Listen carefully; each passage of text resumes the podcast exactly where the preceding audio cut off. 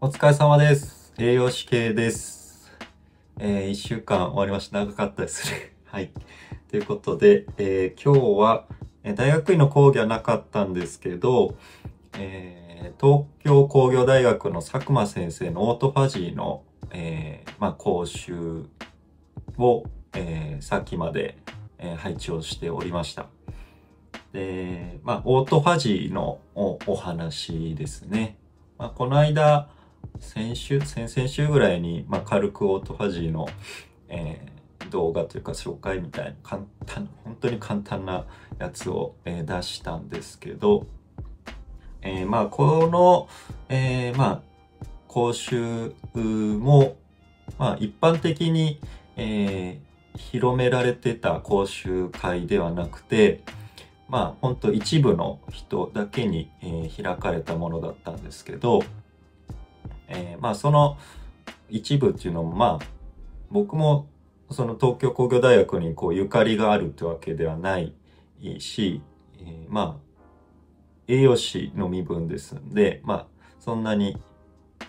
まあ、関わりもない、えー分野ではあるんですが、まあ、SNS でつながって、えーまあ、興味を持っていただいて、えー誘っていただいたという形で、えーまあ、SNS、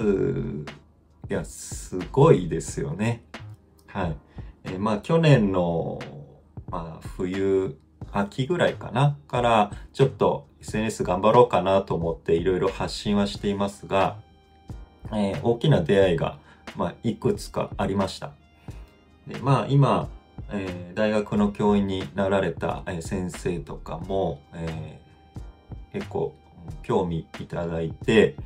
あの、ダイレクトメッセージで取り、やり、やり取りしたりしてですね、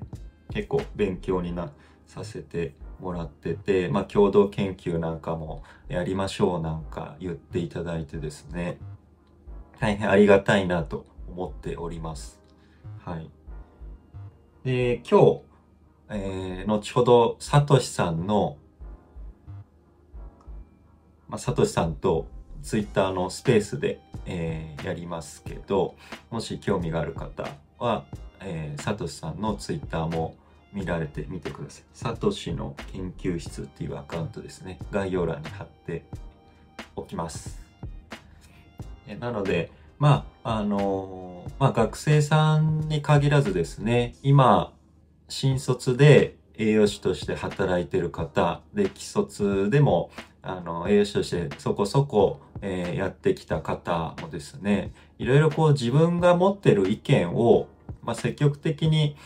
まあ、何かしら発信してですね、まあ、興味ある、うん人同士がつながっていいくと、まあ、栄養士ってやっぱり少数職場のことが多いので、まあ、そういう中でこうストレス発散であったりとか、こう同じ思いを持った、え同士がいると、こうやる気も上がったりするんじゃないかなと思うことが多いので、ぜひですね、いろんな人と、えコミュニケーションを取るためにも自分から SNS で発信するところから、まあ職場ではなかなかっていう方も SNS だったら割と顔も見えないし、ハードルは低いんじゃないかなと思うこ思いますんで、今日はちょっと SNS のすすめみたいなところで、えー少しお話しました。ということで、今日は以上です。